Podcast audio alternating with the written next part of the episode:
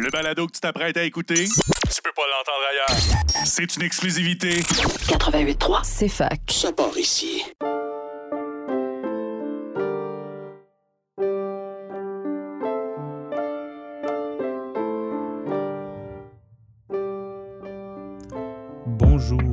Sur les ondes du CFAK 83, Félix Morin au micro, et vous écoutez l'épisode du mois de juillet des longues entrevues. Pour cet épisode, j'ai décidé de vous offrir la bibliothèque idéale de la poète et romancière sherbrookeoise Mélanie Noël.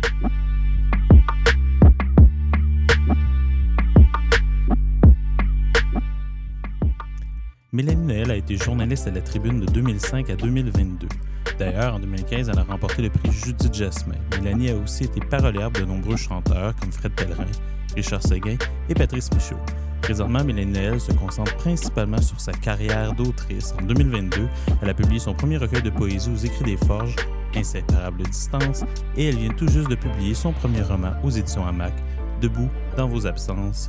Nous vous souhaitons une très très belle écoute.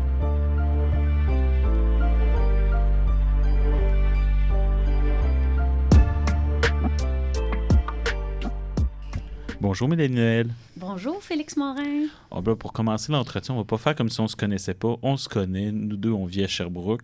Pour les personnes qui euh, qui, euh, qui le savent pas nécessairement, euh, mais qui ont tort de ne pas le savoir, tu viens de sortir un roman. Mais c'est pas pour ça qu'on qu'on t'accueille. Je pense qu'un jour, on fera une longue entrevue classique à- avec plusieurs livres, mais on t'accueille pour ta bibliothèque idéale. Tu es une grande lectrice. Ça apparaît d'ailleurs dans ton dernier roman, Debout dans, nos dans vos absences. Jusqu'à quel point tu lis beaucoup. Euh, je me demandais, c'est pour commencer, c'est quoi ton premier souvenir de lecture, Mélanie? Mon premier souvenir de lecture. J'essaie, de voir comme dans mon enfance.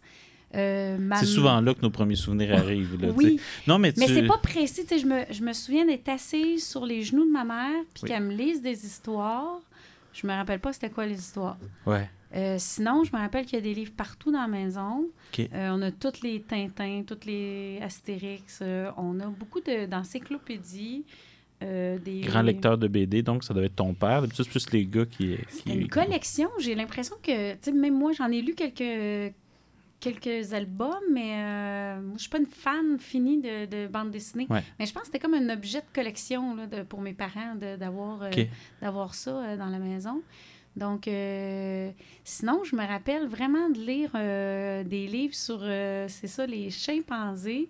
Je rêvais d'avoir un singe domestique euh, à la maison. Donc, euh, Est-ce que, le- avait- est-ce que le souhait a été réalisé? non, C'est- une grande tristesse. Non, j'ai réussi à avoir des petites tortues miniatures, c'est tout. Puis ça a pris du temps.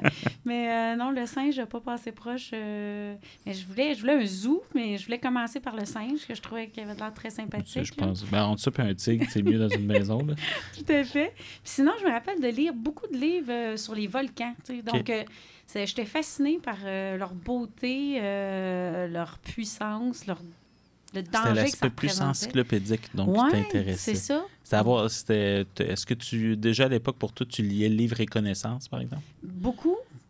Euh, Plus tard, ça s'est transformé parce Ouais, que hein. maintenant, je lis plus nécessairement pour apprendre. Je lis pour vivre, là, Oui. pour, pour m'aider à vivre, mais pour vivre d'autres Oui, vies. que la tienne. là. Exactement.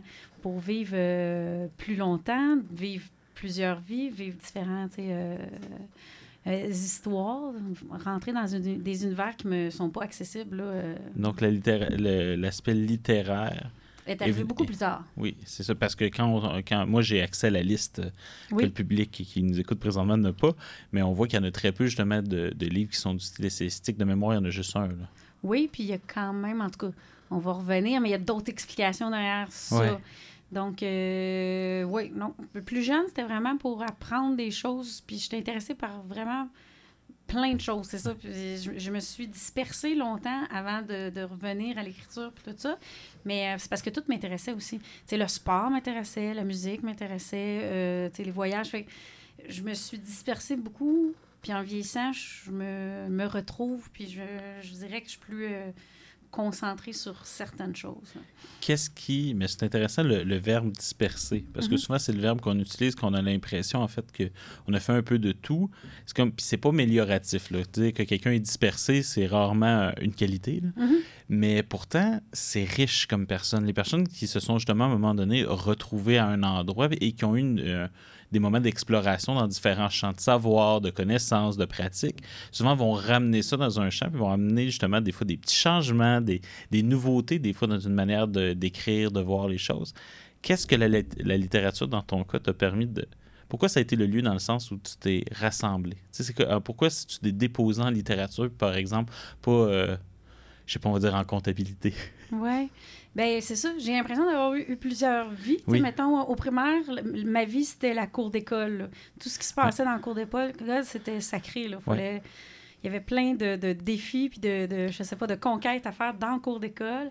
Après ça, à l'adolescence, c'était vraiment mon- ma phase... euh, euh, puis dans le cours d'école, il y avait aussi la musique parce que j'étais en école de musique. Donc euh, ça, ça faisait partie, là, le, le- le spectacle puis tout ça. Puis après ça, au secondaire, ma vie a été vraiment le sport. Ma quête était d'aller aux Olympiques. J'étais en sport-études. Je faisais beaucoup... Tout était axé sur ça. Ouais. Donc, euh, je dis souvent que j'ai changé souvent de rêve. tu Ouais. Puis c'est que c'est le fun, dans le fond, changer de rêve. Oui. Mais des fois, t'en en trouves un qui était latent. Puis euh, je rêvais pas d'écrire des livres nécessairement à l'adolescence, mais j'écrivais déjà et ça Ouais. me faisait déjà beaucoup de bien.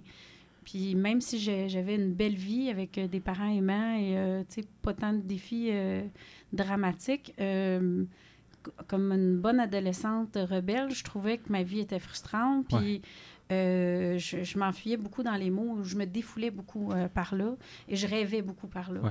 Donc, euh, ça, ça a été comme toujours en, fond de trame. Après ça, ben, comme on peut un peu le lire dans, mon roman, euh, mon autre vie, ben, puis la vie de sportive, c'était ça aussi, mais c'était aussi euh, une façon, après, de. Je suis allée en administration, comptabilité, c'était une façon de, de peut-être attirer l'attention Ouais. de mon père, plaire à mon père, euh, trouver des sujets de conversation avec mon père, essayer que mon père me voie. Donc, euh, donc là, je suis devenue comme une, une vie de professionnel euh, qui voulait gravir rapidement les échelons dans son cabinet euh, professionnel. Donc, mais l'appel de l'écriture, à un moment donné, est devenu le physique. Oui. C'était vraiment, j'écrivais, mais c'était pas assez. Puis quand je rentrais au, au bureau, que j'aimais quand même, là, parce que j'aimais les gens avec qui je travaillais, je détestais pas euh, la nature de ce que je faisais. C'était de l'évaluation d'entreprise là, quand j'ai quitté. Donc, c'était quand même, tu sais, on se déplaçait chez, euh, chez les entrepreneurs, on, faisait des entrevues euh, pour comme essayer d'identifier les risques, les faiblesses, les opportunités, les forces de, de chaque entreprise pour après ça mettre une valeur sur, sur euh, les actions de ces entreprises privées-là.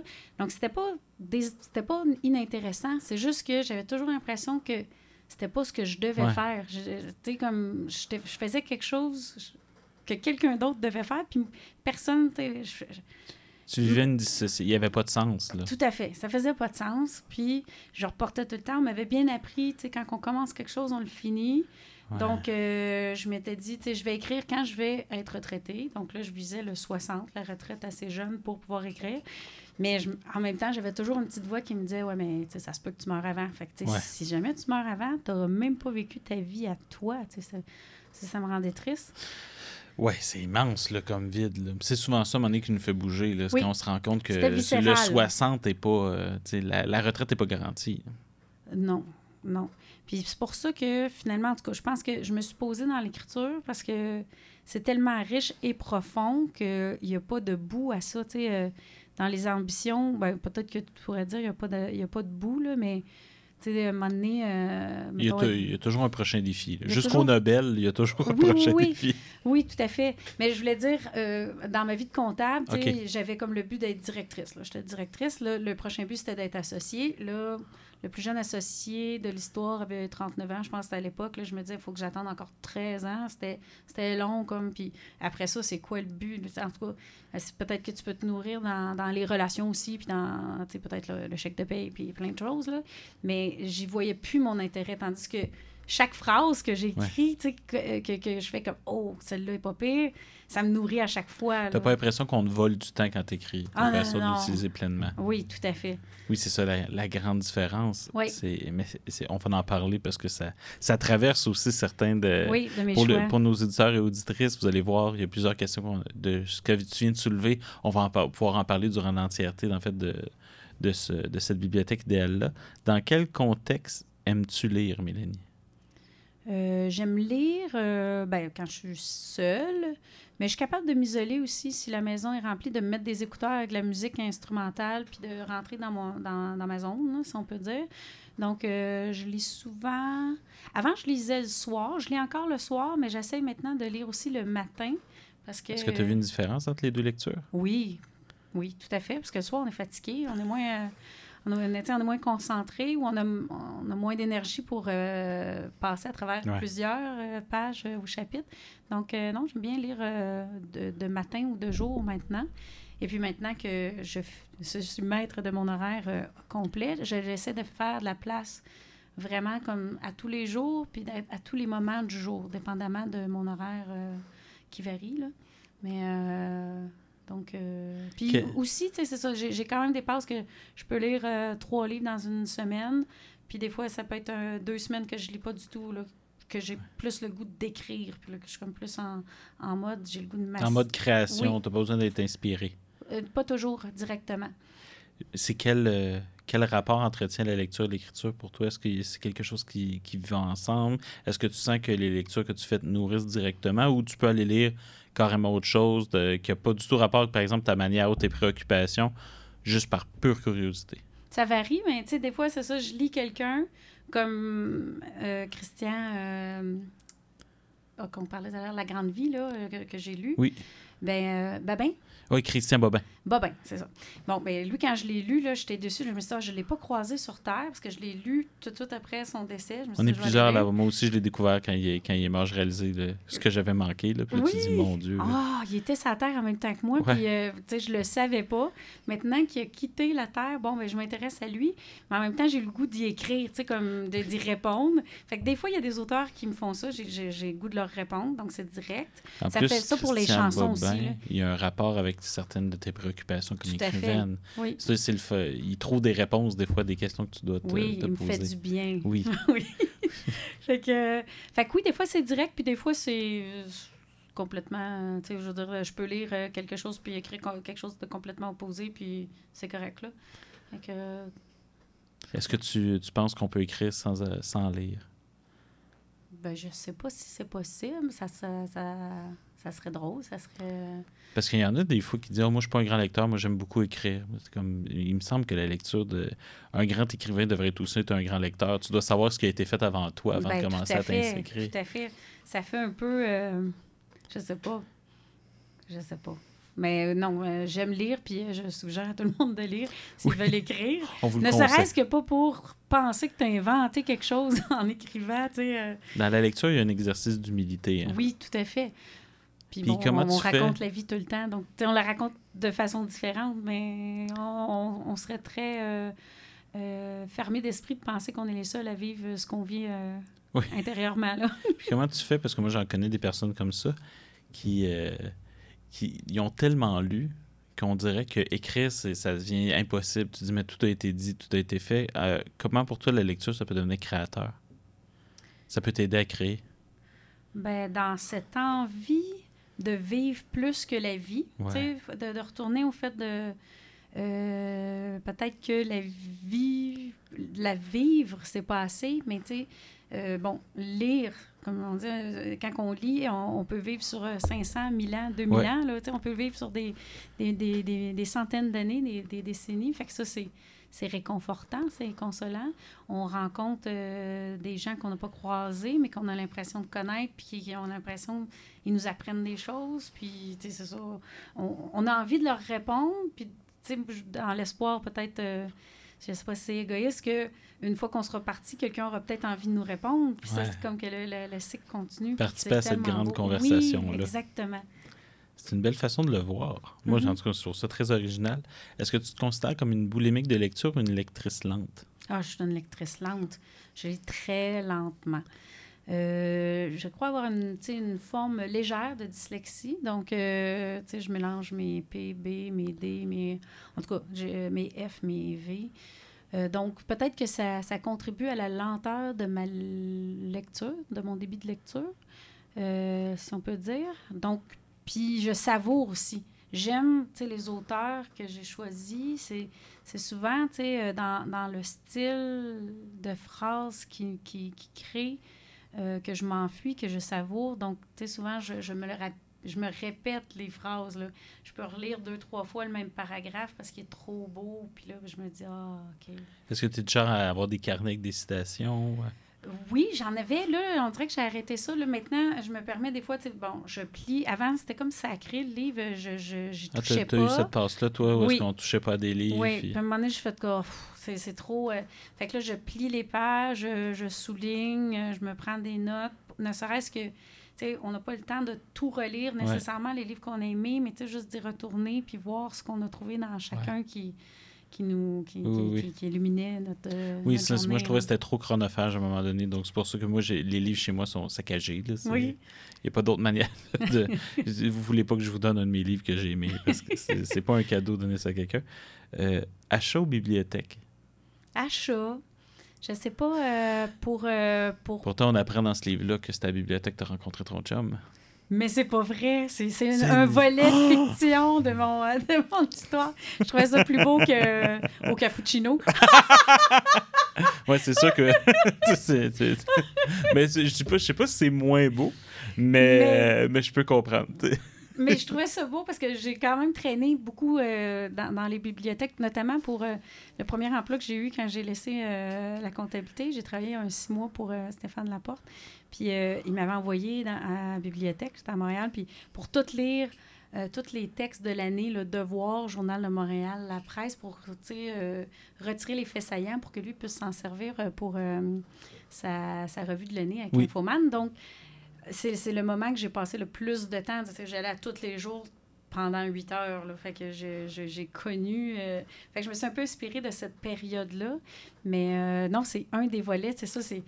C'est un, un roman qui est très proche de mon histoire, à quelques mensonges près. euh, puis euh, ça, c'est un des mensonges. Je trouvais ça beau. Mais il y a- il y, a un autre mensonge que qu'on repère assez facilement si on a un peu lecteur, c'est qu'à un moment donné, où tu nommes une série de livres qui ne peuvent pas avoir cohabité ensemble Oui. dans l'espace-temps.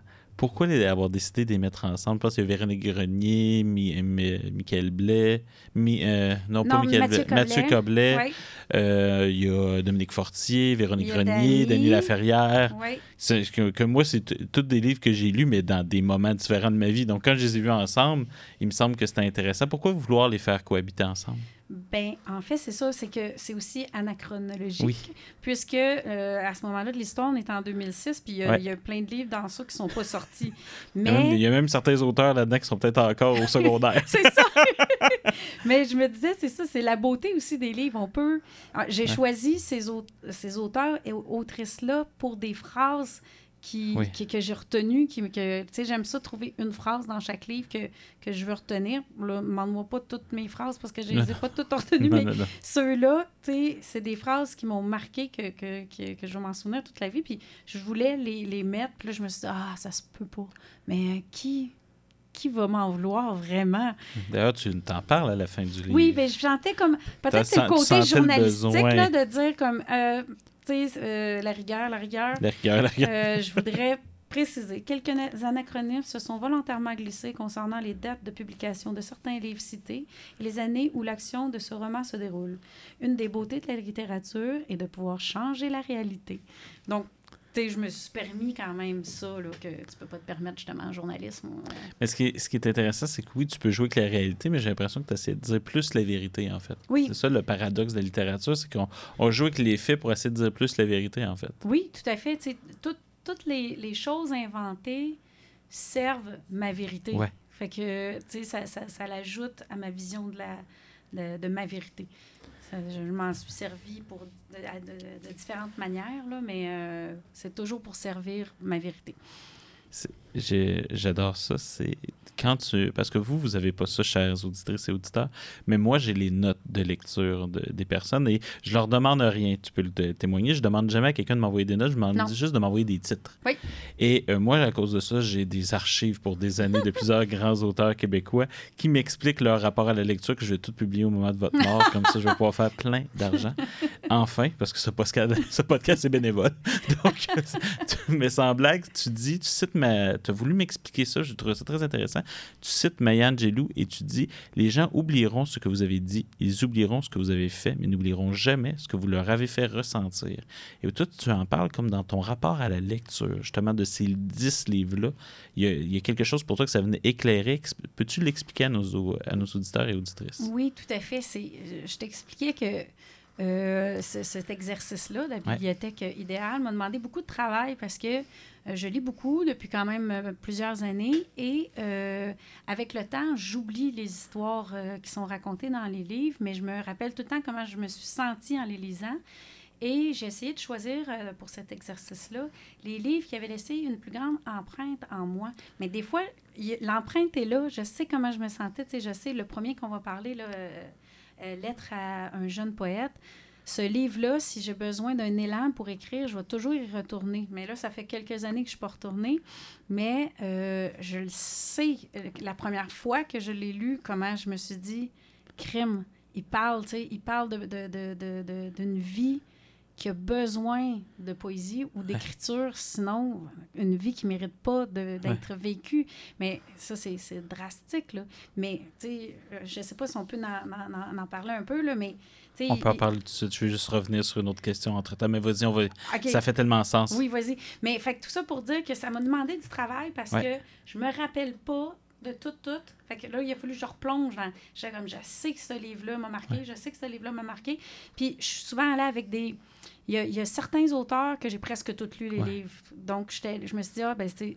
Ça veut dire qu'il me rejoint, ces, ces- ces auteurs-là. Donc, je vais essayer de piger un des livres qui m'a le plus marqué dans, dans ce- cet auteur-là ou cette autrice-là. là. Mais de toute façon, euh, tu sais que j'avais j'ai souvent fait cette bibliothèque idéale-là et personne n'a respecté le nombre. Non, c'est ça. On essaie dix. toujours. Je, moi, inviter des euh. auteurs, c'est inviter des délinquants avec plus ou moins de marge. Mais, mais quand même, c'est parce que c'est difficile à arrêter à 10. Vraiment. Donc, euh, moi, ce que j'aime, c'est vos stratégies pour l'éviter. Donc, on voit toutes Oui. les manières dont vous faites pour en parler de d'autres. mais c'est parfait, puis c'est c'est correct aussi. Comme ça, ça fait juste coûter plus cher à nos auditeurs qui Oui, ont envie de lire la même chose que vous. Ce que j'ai appris dans le document que tu m'as envoyé, c'est que tu étais aussi une lectrice tardive. Et là-dessus, Mhm. je sais que ça va être surprenant, mais moi aussi. Moi, c'est pas avant 18 ans que je me suis vraiment considéré comme un lecteur. Puis après ça, moi, j'ai été pris vraiment d'une boulimie de lecture. Il fallait que je rattrape tout ce temps, euh, tous ces auteurs que j'avais pas eu le temps de lire. Et encore aujourd'hui, j'ai j'ai l'impression que qui me pèse sur les épaules tellement j'aurais voulu lire euh, tout Platon. tout- Puis Oui. finalement, tu te rends compte que tu as manqué 17 ans de ta vie pour faire ça. Alors, ensuite, tu te dis, j'aurais pas ça qu'à deux ans, j'aurais lu Platon. Là. Mais, mais quand même, tu te dis, il y a 5-6 ans de ma vie que j'aurais pu mettre aussi là-dedans pour avoir une plus grande culture classique que j'ai pas. Euh, toi, comment c'est arrivé justement dans ta vie ce rapport-là à la lecture? Dans, je pense autour de la mi-vingtaine un peu. Là? Oui, mais ça, ça revient à ce que tu dis dans le sens que euh, moi aussi, je me sens coupable de ne pas avoir plus lu, Ouais. parce que ça ne se rattrape pas à moins de, de vraiment s'isoler Ouais. d'une façon permanente, puis de dire je sors plus d'ici tant que j'ai pas lu tous les livres que je voudrais lire, mais là, tu vis plus. Fait que c'est ça, je me, je me console un peu en me disant, ben pendant que je lisais pas, je vivais. Euh, maintenant, euh, puis c'est ça, avant, ben, euh, là, j'essaie de, de laisser de la place, de prendre Ouais. de la place parce que je sais que c'est important. Mais je me console en me disant, j'ai fait d'autres choses. Ouais. Mais maintenant, en vieillissant, puis en comprenant, puis en lisant, on se demande, OK, mais on, on- on constate, quoi que je l'ai... Moi, je me rappelle, à 20 ans, là, quand j'ai eu 20 ans, j'ai pogné un down là, parce que je me suis dit, ah, mon je suis adulte. Tu sais, je, je me trouvais... Ouais. J'ai trouvé ça même plus dur, 20 ans, que, mettons, 40 ans. Là, Ouais, quand tu- le jour où tu te considères vieux, les décennies d'après, ça- tu lis juste plus. Exactement. mais, tu sais, je, genre, tu sais, je repense à ça, c'était ridicule, mais qu'est-ce que je veux dire, c'est du moment que tu sais que ton temps est limité, puis que tu en as conscience dans ton corps, mais là, il faut que tu prennes des décisions, de dire, faut que je fasse de la place pour les choses qui font du sens, qui Ouais. sont importantes pour moi. Donc, où, où je vais couper. Puis là, il faut Ouais. décider où couper. Fait que, essayer d'être peut-être moins, justement, éparpillé euh, à toutes, toutes, toutes les sorties, toutes les occasions, connaître tout le monde, puis dire, mais là, à un moment donné, on, on en revient toujours à écrire, euh, c'est s'arrêter, puis être seul à un moment donné. Là. Tu peux pas écrire euh, en étant dans un 5 à 7. Là, ou, C'est- C'est difficile. C'est plus difficile. Puis tu risques de passer un mauvais 5 à 7 et de mal écrire. Et Donc, tu fais tout mal. Mais euh, où tout le monde va se méfier de toi dans le 5 Oui. à 7. La personne dans le carnet avec le coin, tu te, méfies. Euh, tu as quatre livres qui n'ont pas fait euh, la final cut que tu as nommé. Mais en fait, pas Oui. même pas quatre livres, il y en a beaucoup plus parce que tu as écrit Tout Nelly Arcan, L'Orangelet- euh, de Larry Tremblay, la trilogie d'Agatha Christophe. Ça, ça doit être les, le grand cahier. Oui. Et ce, et mon Dieu, Suk One à Iceland de David Van, que je connaissais même pas. euh, J'avais lu du David Van, mais je connaissais pas celui de lui. Ah, c'est épouvantable. L'histoire est, est- est catastrophique. là. Elle m'a hantée là, pendant des jours. Puis c'est ça, j'ai dit, j'aurais pu parler de ça parce que c'est des, des, tous des livres qui m'ont marqué, là, puis qui ont, m'ont, qui m'ont euh, donné un, un punch dans, un punch dans le ventre, là, euh, au sens physique. Mais on dirait sais, je les ai lus plus jeunes. J'aimais ça me faire, euh, me faire rentrer dedans plus Ouais. jeune. Euh, en vieillissant, on dirait que j'aime plus me faire consoler ou réconforter. Ou en tout cas, je sais pas trop. Là, Donc, tes euh, thématiques de lecture, les types d'écriture ont changé euh, dans- Oui. comme lectrice. Là. Oui. Plus tu vieillis, plus tu as besoin de te faire consoler. Oui, j'aime ça, plus la douceur puis la lumière, alors que j'aimais beaucoup euh, le dark puis le, Ouais. le, tout le, le- la dureté, Ouais, la, la dureté de la- cruauté ouais. euh, de la vie. Puis euh, je vais quand même faire des détours là, de temps en temps. Euh, récemment, j'ai lu, euh, ça s'appelle euh, Regardez les coulisses se répandent de Regardez. Christine euh, Gosselin, qui est une, euh, une histoire de violence conjugale qui est exceptionnellement bien racontée. Mais c'est quand même un univers dur là, que tu Oui, lis tout le long, puis t'es fâché. C'est comme va-t'en de là. Oui, il y a des livres comme ça, oui, c'est ça, ça fait mal. oui, ça fait mal. C'est bien raconter de certaines thématiques, c'est se faire violence. mais maintenant, tu je dirais un rapport plus euh, un dark, euh, huit lumineux. Oui, c'est ça. dark. Avant que c'était que- sûrement plus l'inverse. Oui, c'est ça, exactement. Mais, mais c'est vrai parce que moi, ça m'a un peu étonné quand j'ai vu ces quatre-là versus les- le reste. J'ai, on sentit le clash. Donc, on sent aussi que dans ce que tu as décidé de, de rejeter à l'extérieur de ton, de ton top 10, on pourrait dire ça de même, quoique on te prend, dans six mois, tu auras un top 10 différent. là. Oui. Tout le monde aura un top 10 différent dans six mois. Euh, c'est, on sent quand même qu'il y a une progression vers justement plus de douceur. Les livres qui t'ont marqué, c'est des livres justement peut-être qui euh, survivent au-delà du choc. Oui. Tu sais, qui peuvent vivre en nous plus Oui. loin que, que le moment où est-ce qu'on les a lus. Souvent, les livres qui nous choquent sont, sont bons, mais après ça, au-delà du choc, qu'est-ce qu'on apprend? tu sais? Oui. Là, je pense que j'essaie de chercher, puis tu sais, je lisais justement, euh, je pense que c'est Dominique Fortier dans son livre, elle dit on écrit souvent, euh, ou elle disait ça en entrevue, euh, ce qu'on aimerait lire, puis on- dans le fond, on crée ce qu'on pense qui manque peut-être dans le monde, mais moi, en ce moment, j'ai besoin de réconfort, je sais pas, j'ai besoin de douceur, j'ai Ouais. besoin, fait au lieu de d'aller dans puis je, je suis pas contre ça mais c'est pas que ça que j'ai besoin en ce moment tu sais d'aller dans euh, je me je me harakiri puis Oui. euh, je, je, je regarde tout ce qui est affreux puis je, je désespère Euh, j'aime regarder tout ce qui est beau ce qui est affreux mais d'en- d'enjoliver le ce qui est affreux avec un peu de poésie justement là. Parce que c'est ça, dans un de- des livres que j'ai choisi, euh, de Alexandro Barrico, mettons, là, Oui. euh, Novecento, le, pi- le pianiste, mais c'est tragique, Oui. mais c'est tellement poétique que, Que dans ça passe. Lumière, oui, puis il était dans, dans la célébration aussi de... Lui, euh, Je sais pas si on peut en parler là ou on Ben, en fait, aller. on, on peut en parler là. C'est ce que, moi, en tout cas, ce que j'entends dans ce que tu me dis, c'est le fait que de- maintenant, la forme doit amener une douceur, peu importe le thème. Oui, tout à fait. C'est-à-dire qu'une écriture trash, maintenant, t'as pas tu parles moins, mais tu n'as pas besoin de ça présentement comme lectrice. Pas en ce moment. J'aime en écouter, puis tu sais, dans la poésie, mettons, Oui. c'est le fun, parce qu'en plus, tu pars pas nécessairement euh, huit semaines dans ça. Là, Oui, oui. là, tu peux lire en C'est une forme qui fonctionne bien avec la forme du choc. Oui. Mais un roman qu'un choc, c'est, ça, peut être long. Oui, Oui. exactement. Mais on va parler de. Justement, tu as parlé un peu de poésie, mais on va y aller avec Rilke, Lettre à un jeune poète. Oui. Est-ce que tu peux nous expliquer un peu c'est c'est quoi ce livre-là? là? Parce que c'est un, c'est un livre qui est un peu particulier. Si tu veux, je peux le faire aussi. Là. Mais euh, c'est un, parce que c'est un livre qu'on a en commun, qu'on Oui. aime tous les deux. Moi, il ferait aussi partie de ma bibliothèque idéale. Mais c'est un livre qui est particulier parce qu'il nous est arrivé de quelqu'un d'autre, d'un fameux Xavier Capu, Oui, qui nous a donné ces cinq lettres-là euh, de Ril. Qu'est-ce que tu, tu veux l'expliquer un peu?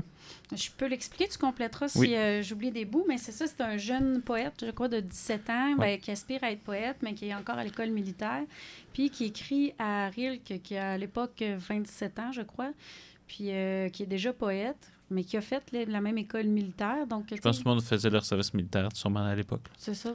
Fait que, fait que, il se rejoint dans l'ancien militaire qui est devenu poète, puis il se demande est-ce que mes poèmes sont assez bons, tu sais. Oui, c'est euh, l'élève qui écrit au grand poète. euh, Oui, exactement.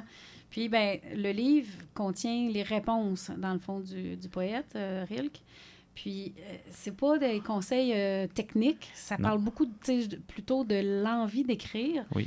Puis, c'est ça, tu sais, dans le fond, la, la- la question qu'il pose, c'est pourrais-tu vivre sans, sans, être poète, sans écrire de la poésie? Euh, c'est drastique, mais tu sais, moi, je, je l'ai plus interprété. Est-ce que ta vie ferait un sens Ouais. si tu n'écrivais pas? Et puis, je l'ai essayé là, par mes détours euh, du passé, puis la réponse est non. Puis là, après ça, quand ta réponse est non, mais c'est comme, OK, mais là, tu as la responsabilité de construire, bâtir ta vie en fonction de cette nécessité-là. Donc, tu as une nécessité, fais-y de la place. Fait que c'est très euh, motivant, justement, à laisser Ouais. de la place. Plus, c'est ça, j'aimerais ça te citer, là, quand il- dans, dans, dans le livre, il dit Si votre vie quotidienne vous paraît pauvre, ne l'accusez pas. Accusez-vous plutôt. Dites-vous que vous n'êtes pas assez poète pour en convoquer la richesse ou les richesses. Fait que c'est ma- magnifique. Puis c'est ça, ça me rappelait dans une des entrevues de Brel que j'ai vues, que, euh, qui est disponible, je sais pas où, là, j'avais écouté ça là, euh, plusieurs années dans la vingtaine, puis ça avait ma- ça m'avait marqué. Puis Brel, il disait Mais tout le monde veut écrire un livre, mais peu le font parce qu'ils sont occupés à faire d'autres choses. Puis tu sais, c'est banal, mais oui, tu es occupé à faire d'autres choses, puis tu oublies, puis plus tard, je vais le faire. Si tu veux faire quelque chose, peu Ouais. importe c'est quoi, tu veux euh, chanter, tu veux cuisiner, euh, tu de- être le meilleur chef, ben il faut que tu fasses de la place pour ça. Puis Ce qui est intéressant aussi, qui c'est cette affaire-là. C'est aussi c'est que ce que Rilke amène de plus que Brel, c'est. euh, Il y en a peut-être qui, qui, oui, pourraient écrire des livres, mais qui peuvent vivre sans l'écrire. Oui. Alors qu'il dit, en fait, l'artiste, c'est quelqu'un qui n'est pas capable de vivre sans pratiquer son art. Ça y trouver du temps, du moins. Oui, fait que je trouve que c'est, c'est, c'est, c'est vraiment vrai. Puis l'autre lien que je, je, en fouillant dedans que je voyais avec, euh, avec Brel, comme je disais, c'est pas un, livre sur les conseils techniques, c'est sur plus l'envie ou la nécessité, la quête qui, qui entoure euh, l'écriture, par exemple. Puis, tu sais, Brel, il a souvent dit, tu le talent, ou il a souvent dit, ou il le dit, puis on l'a répété souvent, le talent, ça n'existe pas. Le talent, c'est d'avoir envie de faire quelque chose. Puis, c'est ça. C'est comme si tu veux écrire, vas-y, assis-toi, puis écris, tu sais. Arrête d'en parler à la limite, là. Ouais. Fait que. euh, Puis, le, le, le- qu'est-ce qui répond aussi aux jeunes poètes que je trouvais intéressant, c'est. Tu sais, on a souvent, c'est ça, besoin de se faire valider. Moi, je l'ai fait la première fois, là, quand j'étais comptable, j'avais écrit à Stéphane Laporte pour écrire, comme dire. euh, tu sais, est-ce que je devrais garder ma calculatrice ou tu penses que j'aurais une chance? Tu sais, j'avais envoyé des textes tout ça. Est-ce que tu me permets de citer l'extrait pour nos Oui, auditeurs? vas-y. Il dit Ril qui répond au jeune Capu, c'est dans la première lettre envoyée. Vous me demandez si vos vers sont bons, et c'est moi que vous interrogez. Vous, a- vous avez auparavant demandé leur avis à d'autres gens. Vous avez envoyé ces vers à des revues. Vous les comparez à d'autres poètes, euh, poèmes, et vous êtes inquiet lorsque certaines rédactions refusent vos essais. Puisque vous m'avez autorisé à vous donner quelques conseils, je vous prierai de cesser tout cela. Votre regard est tourné vers l'extérieur, et c'est d'abord cela que vous devriez désormais plus faire. Personne ne peut vous conseiller ni vous aider. Personne. Il n'existe qu'un seul moyen. Plongez en vous-même, recherchez la raison qui vous enjoint d'écrire, examinez si cette raison étend ses racines jusqu'aux plus extrêmes profondeurs de votre cœur, jusqu'aux extra- euh, euh, répondez franchement à la question de savoir si vous serez condamné à mourir au cas où vous serez refusé d'écrire. Donc, c'est toute cette chose-là qui, qui était très intéressante. Avant que tu continues, j'aurais peut-être une petite question à, Oui. à se poser comme, euh, comme autrice. Tu as été journaliste, donc tu as écrit toujours sous le regard des autres. Et je vois pas comment on peut écrire un roman sans savoir à un moment donné que le regard des autres euh, va pas être à un moment donné présent. Quand on diffuse un livre, on le. On se fait critiquer, Oui. on se fait lire. Pour te connaître, je sais que tu as des retours sur tes livres, sur ce que tu fais. Comment on fait pour écrire sans avoir l'impression qu'il y a quelqu'un au-dessus de notre petite épaule qui ne dit de pas écrire ça? je pense que j'ai quand même euh, une espèce de naïveté ou de d'être capable d'oublier complètement. Euh, Ouais. Je me rappelle mes premières. Parce que moi, j'écris en cachette là, jusqu'à 30 quelques années. Ben, en fait, je, pour créatif, j'ai écrit en cachette jusqu'à 31 ans. Euh, journaliste, j'ai commencé à 28 ans. Puis je me rappelle, peut-être à 27, j'ai commencé mes premières chroniques. J'écrivais ça chez nous parce que j'étais comme euh, pigiste au début à la tribune. J'envoyais, Ouais. c'était des chroniques d'humeur, là, vraiment. Puis, euh, tu sais, maintenant, genre, là, j'en reviens pas que j'ai écrit ça. là. C'était personnel. Puis, c'était, tu sais, vraiment, euh, j'avais aucune censure avec moi-même. là. Donc, si je comprends bien, on peut aller fouiller dans des archives pour trouver une jeune Mélanie Noël très personnelle. Je ne sais pas si les archives se rendent jusque-là. Tu sais, c'est 2005, puis on dirait que c'est le début de tout est disponible, Oui. mais pour toujours. Mais là, je suis pas sûre. En tout cas, bonne chance, puis j'ai peur. Mais ce serait intéressant, c'est de voir si les échos de ta, ta littérature actuelle, mais c'est Ben, autre histoire. En tout cas, il y a quand même, je pense, eu une évolution, mais qu'est-ce que je veux dire, c'est que j'avais pas nécessairement la notion d'être lu. Puis là, c'était plus euh, pertinent par rapport à ce qu'on dit parce que c'était vraiment, je parlais de moi, c'était des chroniques Ouais. d'humeur. Alors qu'après ça, quand tu es journaliste, euh, tu parles pour ceux qui n'ont pas de voix. Donc là, tu es, contente de, que de leur donner une voix, puis je veux dire, tu es contente qu'il y ait une diffusion, puis Ouais. tu ne le prends pas personnel, ça n'a rien à voir avec toi. Toi, tu es juste comme le, transmetteur. là. Donc, euh, donc ça, c'est différent. Puis sinon, tu sais, pour mon roman, parce que, sais, bon, j'ai écrit un recueil de poésie. La poésie a toujours comme une certaine abstraction qui, permet de voiler un peu, quitter quand même. Euh, Il y a des, des gens qui m'ont dit, bon, t'écris, crème, euh, tu te dévoiles, tu, te mets tout nu là, dans ton roman. Puis j'ai comme re- repensé à ça parce que, hum, oui, puis quand je l'écris, c'est sûr que je pense, c'est sûr que je pense pas au lecteur quand je, l'écris.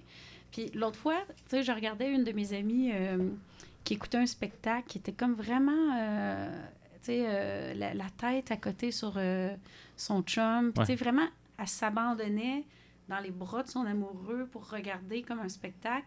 Puis je trouvais cet abandon-là magnifique, mais moi, je pourrais jamais faire ça dans la vie. Tu sais, je, je suis quelqu'un qui, qui a une pudeur comme de, de, de... Je sais pas si c'est mes...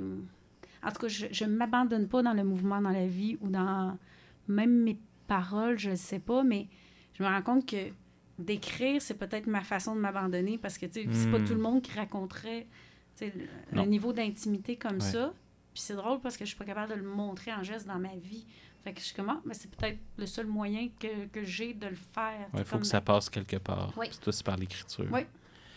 Il y a un autre auteur qui, dans la vie, a, a passé des messages importants par l'écriture, surtout par ce roman-là, c'est Romain Gary, Mhm. puis La promesse de l'aube, qui est un peu...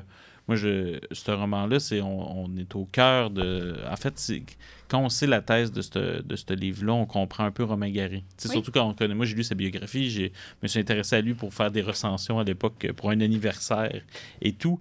Et euh, quand tu vois la promesse de l'autre, tu dis, OK, mais il nous avait donné toutes les clés. Mais Oui. ensuite, nous autres, on n'a pas compris où, ce que, où ça allait se rendre. Son rapport au mensonge et à la vérité. Euh, mais toi, tu es une grande lectrice de Romain Gary. Toi, tu as tout lu. Ben, je crois avoir tout lu. Là. Je ne je, je, je mettrais pas ma vie en jeu, mais j'en ai lu beaucoup, beaucoup. Tu en as lu beaucoup. là. Oui. Assez pour dire que si jamais tu n'en as pas lu un, c'est, on, va, on trouverait des exceptions. Oui, on trouverait des exceptions. Euh, j'aime tout de cet auteur, c'est ça, puis de- du mix de j'aime l'auteur et j'aime l'œuvre. ben, Oui. Dans le sens que sa vie est aussi fascinante Oui. et mystérieuse et tous les livres qui ont été écrits à partir de l'essence de sa vie euh, méritent de l'être. Quand on parle de, de Romain Gary, on parle de deux personnes. On parle Oui. de Romain Gary et Oui. d'Émile Ajar. Et ce que j'ai aimé, je sais pas si tu t'en es rendu compte quand tu l'as écrit dans tes notes, c'est que tu faisais la distinction quand tu écrivais Ah, ben, j'aime beaucoup quand Romain dit ça. Et quand tu parlais d'un livre d'Émile Ajar, tu disais J'aime beaucoup quand Émile dit ça. Donc, t'as as comme. T'as comme embarqué dans son jeu. T'as embarqué dans son jeu. Puis c'est vrai que c'est pas. Ils écrivent pas exactement pareil. On a lu des livres des deux, là. C'est Mhm. pas exactement pareil. Premièrement, peux-tu nous expliquer cette distinction-là entre Gary et Émile Ajar? Ben moi, je la vois pas. Je vois comme euh, je vois le petit gars qui s'invente des, des identités Ouais. à toutes les étapes de sa vie, puis qui, qui, qui se réinvente, qui se réinvente, qui joue avec le mensonge tout le temps. Donc, tu sais, Oui. il joue avec le mensonge, mais tout le temps avec une certaine, je sais pas si ça se dit, mais vérité ou authenticité. Il y a quelque chose. Puis avec un humour face à la vie, justement, de Ouais. qui- qu'on se prend dans le fond. Mais j'ai l'impression qu'Émile Ajar est plus drôle que Romain Gary. Peut-être. hein. Les livres qui me font le plus rire. Tu sais, pour moi, Romain Gary, euh, si tu lis Les Racines du ciel, tu ris La vie devant soi, il y, a- il y a des- il y a un niveau d'humour chez Ajar, tu sais, sur ce qu'on appelait l'humour juif, là, des, des jokes qui n'ont pas de bon sens. tu sais, Dans, dans La vie devant ça, moi, j'ai ri aux larmes. Est-ce qu'il s'en permet plus parce que Il- il là, n'y a il pas était de caché. visage? Oui, c'est ça, peut-être. Parce que il dans sa bio, on disait beaucoup que Romain Gary était euh, tanné du personnage public qu'il était. Mhm. C'est Dans le sens, puis qu'il y a certains critiques qui lisaient plus ses livres parce que oh, ben, c'est un Romain Gary, on sait comment c'est. Puis Émile Léjard lui a permis de gagner une deuxième fois le concours à cause de ça. Tu sais, ça lui permettait de, de se renouveler, même si ça se ressemble beaucoup. Dès que tu le sais que c'est les mêmes Mhm. auteurs, sais, il y a une manière d'amener l'histoire qui se ressemble beaucoup. Oui. Toi, tes livres préférés, est-ce qu'ils sont plus de Romain Gary ou d'Émile Léjard? Ben, je sais pas, parce que là, je t'ai nommé La promesse de l'autre, que j'aime vraiment. Puis bon, ça, c'est Romain. Après ça, bon, La vie d'avant soi, évidemment, c'est- tellement magnifique. Pseudo. Pseudo, c'est c'est que c'est tellement baveux, tu sais, d'écrire un livre sur son propre... euh, parce que là, il, c'est c'est Il joue là, il joue avec la vérité à un autre oui, niveau. Là. qui s'adresse à son oncle, qui est une figure littéraire importante, mais comme puis qui explique pourquoi il n'est pas allé chercher son Goncourt. Ben, tu sais, c'est c'est une grosse farce. Puis tu sais, il rit. Il y a beaucoup d'autodérision. J'aime l'autodérision. euh, on le voit, en tout cas, on va le voir aussi dans, dans un autre euh, de mes livres, mais j'aime son, son, son humour. euh, Puis tu sais, la promesse de l'autre, je l'ai choisi parce que dans ma tête, c'est comme le fondement, vu que c'est sa, sa vraie histoire. Ouais. euh, du vrai auteur, si on peut dire, s'il y a un- une vraie personne, là, mettons, dans, dans tout ça. C'est la vraie histoire de Romain Gary. Oui, donc, euh, qui est Émile, donc, mais il y a, il y a Romain avant Émile. Puis, tu sais, évidemment, c'est une histoire comme euh, hyper, euh, je sais pas encore, je dirais poétique, là, dans, dans le fait de l'amour démesuré que sa, sa mère euh, lui porte, puis Oui. les rêves démesurés qu'elle a pour lui, puis le fait que dans. Tu sais, moi, le- le- tu sais, quand tu, tu, tu prends un peu de recul, puis euh, il y a une scène où sa mère engueule les voisins, son fils a 8 ans, elle dit Non, mais vous ne vous, vous savez pas à qui vous vous adressez. C'est mon fils, il sera un grand auteur, un héros de guerre, un diplomate ou je sais pas trop, un ambassadeur pour la faire, France. Puis c'est ça, tu suis, puis là, tu sais, tu sais que il a passé le reste de sa vie à réaliser les rêves farfelus que sa mère avait euh, pour lui, pour peut-être justement enlever l'humiliation, parce que c'était quand même un peu pathétique, Oui. la mère qui crie dans, dans les marches à ses voisins. son que- père. Non. Jamais su son père, puis c'est fou, il arrive à la fin de la guerre.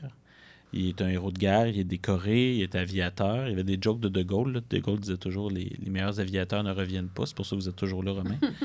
Euh, des choses comme ça. Il devient romancier. Mhm. Euh, je pense que c'est Les Racines du Ciel, son premier, ou c'est La Promesse de l'Aube? Je suis comme un blanc, mais en tout cas, c'est un des deux. Non, c'est Les Racines du Ciel, puis après, il écrit Promesse de l'Aube, justement, pour expliquer tout ça. Oui. Et euh, il est romancier, puis il s'en va être nommé ambassadeur parce qu'il a été dans Résistance, connaît De Mhm. Gaulle. Et euh, qu'est-ce qui arrive à ce moment-là, Mélanie? Parce qu'à tous les jours, il recevait une lettre de sa mère. Oui, ben en fait, il est encore à la guerre quand il reçoit les Ouais. lettres de sa mère, c'est ça. Puis, euh, puis là, je pense qu'il y avait comme quand même des... euh, je sais pas si toi, dans, quand tu as lu, là, euh, tu te rappelles sur la, la biographie réelle, parce que je pense que c'est un côté romancé de son livre, Ouais. mais que, tu sais, il continue quand il était à la guerre à recevoir... Sa mère avait écrit une série de lettres. mais ça a l'air d'être euh, de la façon de ce que je me souviens, parce que je l'ai lu il y a quand même Oui. 10 ans. de mémoire, il recevait encore. C'est vrai, ça. C'est vrai. Bon, donc, ben, de toute façon, l'image, qu'elle soit vraie ou, ou- ou fausse, c'est super beau. C'est que elle, elle, elle s'était entendue, elle, se- savait condamnée, mourante, tout ça. Fait qu'elle avait écrit une série de lettres, puis elle avait fait une entente avec une amie, une voisine, ou qu'elle continuait avec une régularité euh, euh, d'envoyer des lettres à son fils parce qu'elle pensait pas qu'il allait survivre si, si- si- à la guerre s'il savait que sa mère Ça, avait... qu'elle est- ouais, surtout qu'il était pilote, là, ça veut dire, Oui. c'est facile de faire une connerie. euh. Tout à fait. Fait que lui, il a reçu des lettres, puis finalement, il apprend seulement une fois euh, en paix Oui. que Sa sa, mère quand il revient comme glorieux et tout ça, et que sa mère est, est partie. C'est ouais, c'est ça, celle puis qui, est, qui a réalisé tous ses rêves Oui. à elle, puis elle le, le saura Alors, jamais.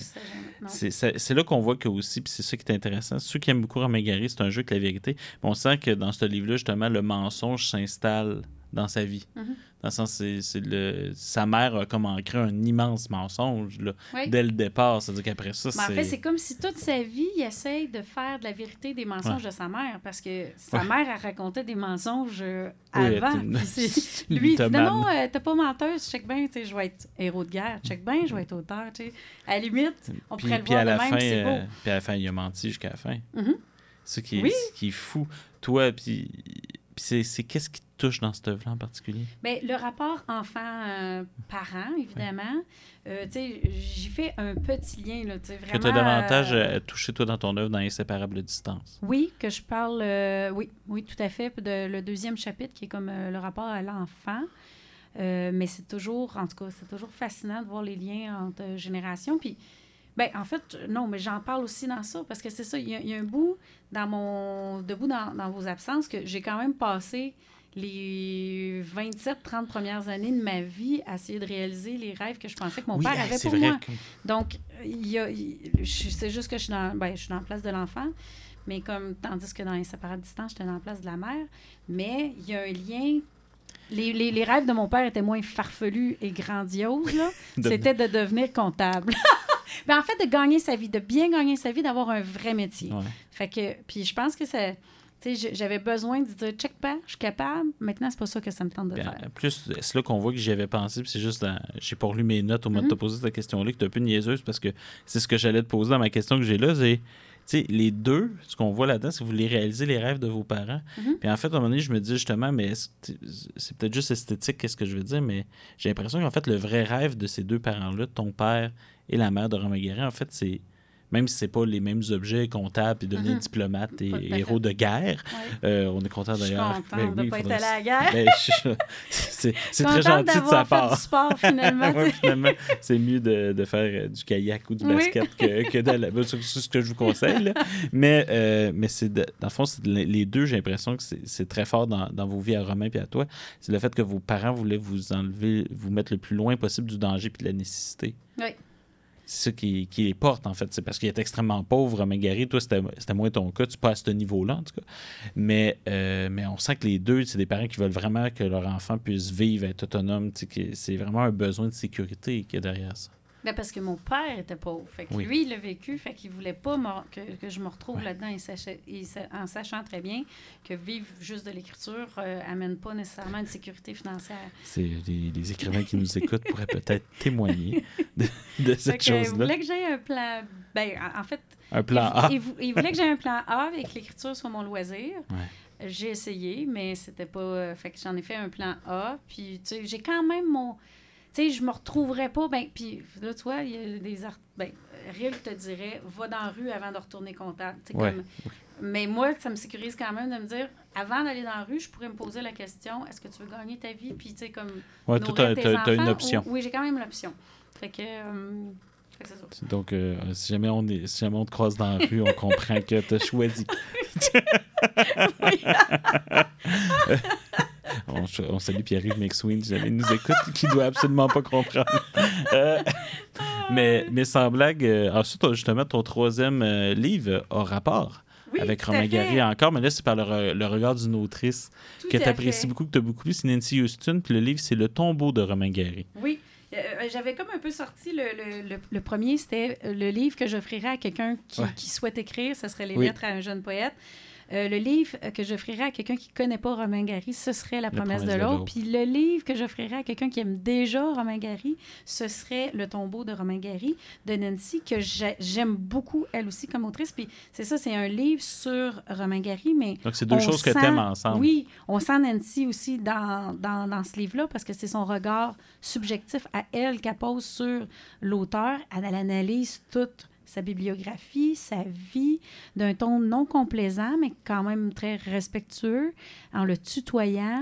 Et c'est magnifique comme voyage. Là. Donc, tu sais, ça, ça, ajoute une couche euh, à tout ce que fait Romain Gary et ça nous donne euh, une- quand même une bonne idée de qui est Nancy Houston si on veut lire tous ces merveilleux livres. C'est une des tactiques que j'ai utilisées. J'ai nommé tous les autres livres de La Nancy ligne de que oui. l'empreinte de l'ange, infrarouge. Oui, Dolce Agonia. Je ne sais pas si je le dis comme faux. Mais tu vois, moi, j'ai décidé de pas le dire. c'est pas de la censure, c'est un problème de prononciation. Euh, c'est pas de la censure, c'est du respect. Mais, mais sans blague, c'est toi, tu l'as bien dit. Mais ce qui m'intéresse, c'est dans la phrase que tu viens de dire, c'est il rajoute une couche. Oui. Quelle couche Nancy Houston rajoute à l'œuvre de Romain Gary là-dedans? Ben là, là c'est comme, euh, je sais pas comment dire, mais elle souligne ses défauts aussi, ses paradoxes, euh, ses contrariétés, ses... Ouais, parce Euh, que aimer de Romain Gary, c'est aimer euh, un vrai bordel. là. Oui, D'une certaine moment comme donné- elle oui. souligne les choses qui ont été... Tu sais, parce que lui, euh, ses livres sont quand même très lumineux et elle souligne qu'est-ce qui a été triste aussi, tu sais, dans sa vie, le fait qu'il n'a jamais trouvé l'amour avec un grand A, si on peut aller appeler Ah de même, dans sa vie amoureuse. Euh, En fait, sa sa, mère, gra- sa grande euh, amoureuse s'est suicidée quelque temps avant lui. Là. oui, Il n'est pas vraiment revenu. Non, hein, mais il a quand même dit qu'il ne se suicidait pas à cause d'elle. Oui. C'était très important. Oui, mais venant d'un menteur. Oui, euh, c'est ça. Ah ouais, puis c'est comme genre un an, quasiment jour pour jour. Ouais, me semble, quelque un chose. an presque jour pour jour, mais c'est pas à cause d'elle. rien à voir. Et puis, il était pas du tout rempli de masculinité toxique, cet homme-là. Là. Non, non, non. Mais c'est ça, sa, mère le voyait comme un grand cour- courailleux. Elle voulait le Ah, voir puis- comme un grand conquérant de Ah, femmes. ben, c'est- c'est c'est le cas. il y a eu aussi ce- ce- ce- ce- cette cage-là offerte par sa mère de dire comme, tu sais, te retrouveras pas. Essaie d'en conquérir beaucoup, puis, elle l'a tellement aimé qu'il n'avait jamais pu...